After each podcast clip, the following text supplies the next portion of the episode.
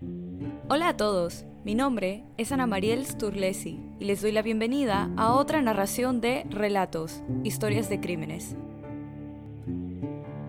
Hoy hablaremos de lo que comenzó como una caminata turística y se convirtió en una tragedia de un momento a otro.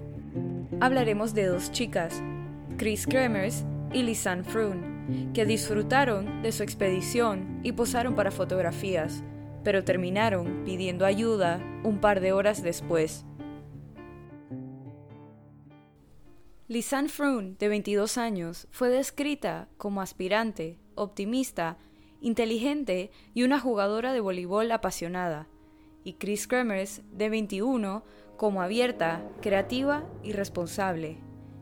Ambas crecieron en Amersfoort, una ciudad y municipalidad ubicada en Holanda. Froon se había graduado con una licenciatura en Ciencias Aplicadas en septiembre anterior, y Kremers acababa de completar sus estudios en Educación Social Cultural, especializándose en Educación Artística. Solo unas semanas antes de partir hacia Panamá, Froon se había mudado con Kremers a un dormitorio en Amersfoort y trabajaban juntas en un café-restaurante. Ambas ahorraron dinero durante seis meses y planearon ir a Panamá juntas en un viaje especial para aprender español, así como para hacer algo importante para los lugareños, en particular hacer voluntariado con niños. También se suponía que el viaje sería una recompensa para Froon por graduarse. Chris y Lisanne llegaron a Panamá el 15 de marzo de 2014 Hicieron una gira por el país durante dos semanas antes de llegar a Boquete, en la provincia de Chiriquí, el 29 de marzo, para vivir con una familia local durante un mes mientras hacían el trabajo voluntariado. Como las chicas habían llegado con dos días de anticipación al inicio de su voluntariado con niños, decidieron que usarían este tiempo libre para conocer lo que ofrecía el área conocida por su sobresaliente flora temperatura más fresca a la del resto del territorio panameño y vistas hermosas del paisaje.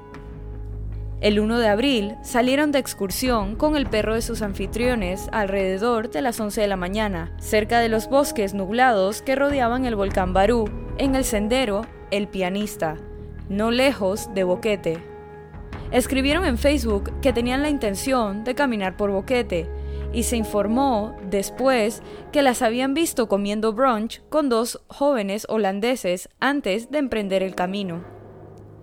No fue hasta esa noche cuando la familia de acogida se dio cuenta que algo ocurría. El perro había regresado, pero las chicas no.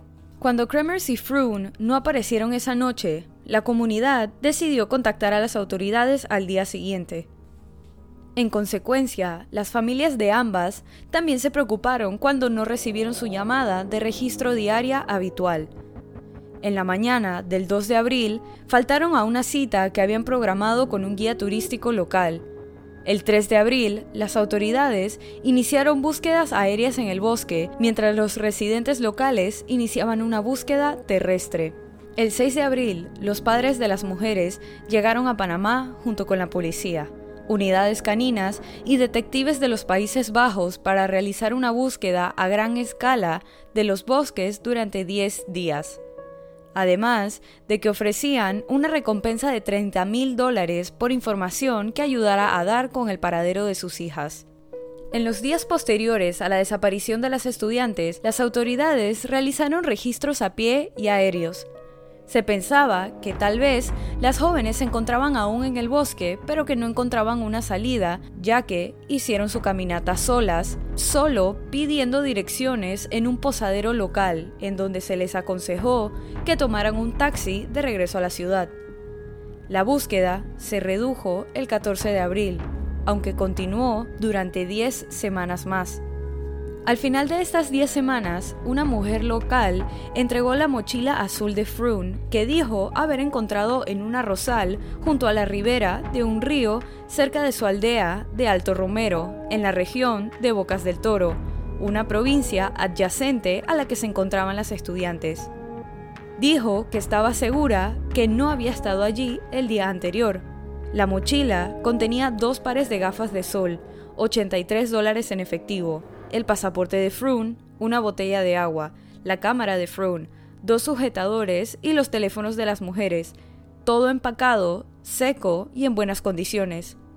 Los teléfonos de las mujeres mostraron que unas horas después del inicio de su caminata, alguien había marcado el 112, número de emergencias internacional, y también el 911, número de emergencias en Panamá.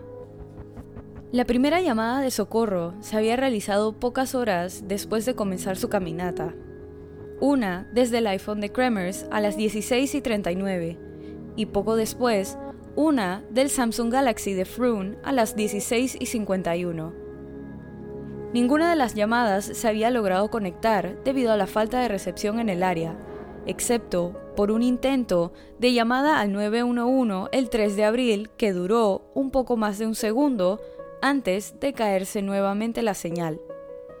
Después del 5 de abril, la batería del teléfono de Froome se agotó después de las 5 y no se volvió a usar.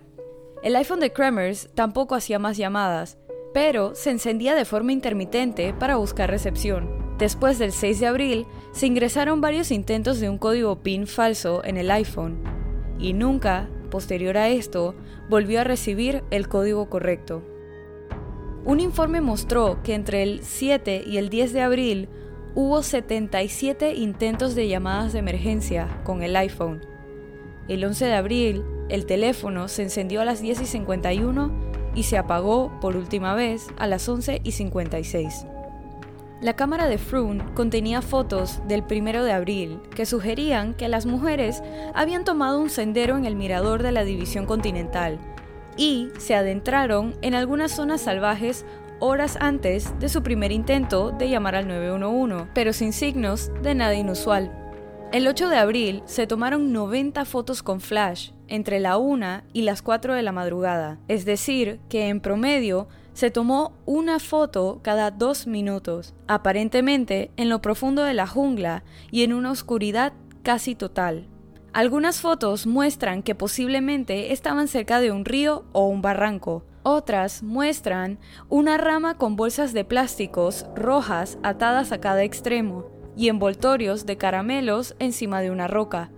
Una foto mostraba a Kremers con lo que parecía preocupación en su rostro, fechada en el momento de las llamadas de emergencia, y otra muestra la parte posterior de su cabeza con lo que parece sangre cerca de su sien. La última foto generó especulaciones sobre si Kremers podría haber sufrido una lesión en la cabeza durante la caminata. Aunque algunas de las imágenes eran de objetos aparentemente aleatorios, los expertos propusieron varias teorías sobre cómo y por qué las chicas tomaron estas fotos. Tal vez Froome usó la cámara como fuente de luz o para documentar el último paradero conocido de Kremers antes de buscar ayuda. Las fotos posiblemente sirvieron como marcadores de senderos para ayudar a las jóvenes a encontrar su camino o regresar a los rescatistas. Otros sugirieron que ni Froome ni Kremers tomaron esas fotos, sino alguien que secuestró a las mujeres. Después del descubrimiento de la mochila azul de Froome, las autoridades comenzaron a buscar a las niñas en un área diferente. Esta vez investigaron los alrededores del río Serpiente, cerca del pueblo de Alto Romero. Durante la búsqueda apareció la ropa de Kremers. Esta estaba cuidadosamente colocada en la orilla del río opuesta al lado donde las chicas tomaban sus fotos.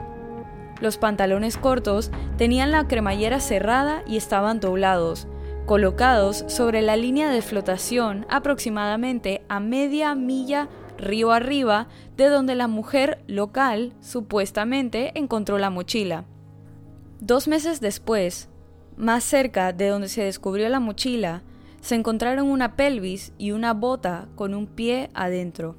Pronto se descubrieron al menos 33 huesos muy dispersos a lo largo de la misma orilla del río. Las pruebas de ADN confirmaron que pertenecían a Froome y Kremers.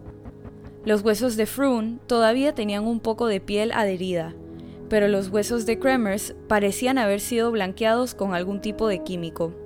Un antropólogo forense panameño afirmó más tarde que bajo la lupa no hay rasguños perceptibles de ningún tipo en los huesos, ni de origen natural ni cultural. No hay marcas en los huesos en absoluto.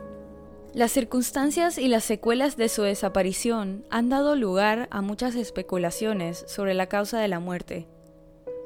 El juego sucio no se pudo descartar por completo y los funcionarios panameños fueron criticados por supuestamente manejar mal la desaparición y las consecuencias. La investigación adicional del caso en 2017 generó dudas sobre la investigación, así como un posible vínculo con otros asesinatos en el área. El caso de las jóvenes holandesas ha llamado la atención de un grupo de voluntarios de varias nacionalidades, que siguen el caso a través de Internet y mantienen un debate virtual sobre sus teorías, a partir del lapso del tiempo, el primer día de su desaparición, la búsqueda por equipos de rescate, las llamadas de emergencia y un mapa cronológico de sus pertenencias y restos. Las autoridades enfrentaron la lucha para determinar por qué y cómo las mujeres perdieron trágicamente la vida. Comenzaron a buscar posibles sospechosos e intentaron averiguar si las mujeres tenían compañía ese día, además del perro. No surgieron informes con respecto a los dos holandeses con los que habían desayunado ese día, ya que las autoridades no los investigaron a fondo. Con eso, los detectives no pudieron rastrear las desapariciones. En marzo de 2015, poco menos de un año después de las desapariciones, los investigadores llegaron a un veredicto en el que su investigación sobre el caso sugería que Froome y Kremers probablemente sufrieron algún tipo de accidente a lo largo del camino. Se dice que se perdieron en el bosque y Froome supuestamente había caído a gran distancia, muriendo en o cerca del río. Su pie, encontrado dentro de la bota, apoyaría esta teoría.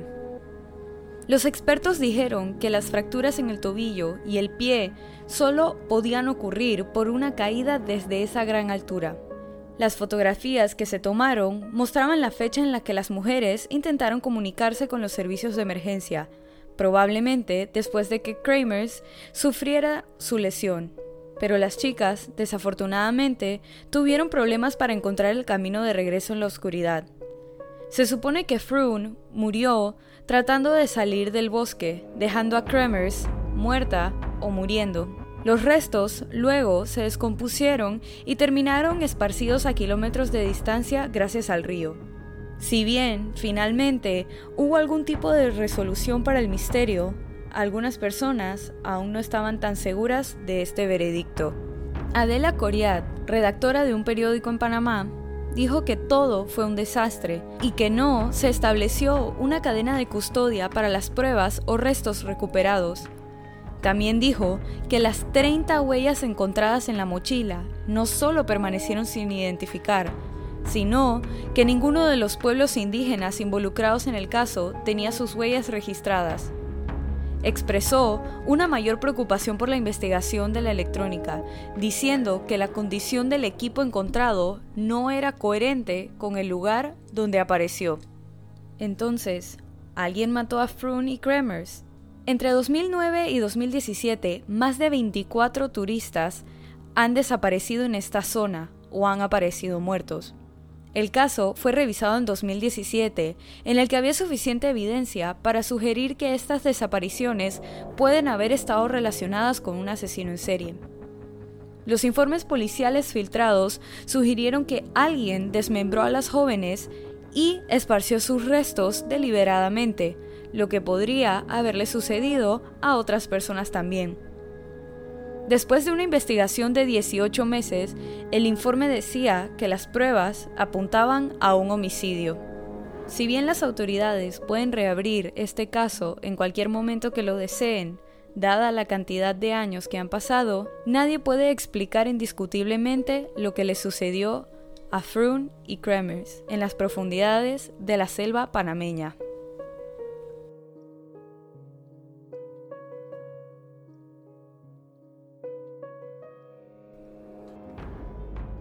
Y así culmina este episodio de Relatos, historias de crímenes.